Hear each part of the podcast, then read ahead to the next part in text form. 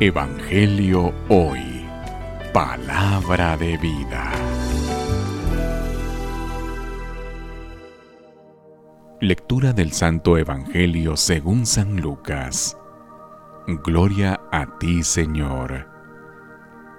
En aquel tiempo Jesús reunió a los doce y les dio poder y autoridad para expulsar toda clase de demonios y para curar enfermedades. Luego los envió a predicar el reino de Dios y a curar a los enfermos, y les dijo, No lleven nada para el camino, ni bastón, ni morral, ni comida, ni dinero, ni dos túnicas.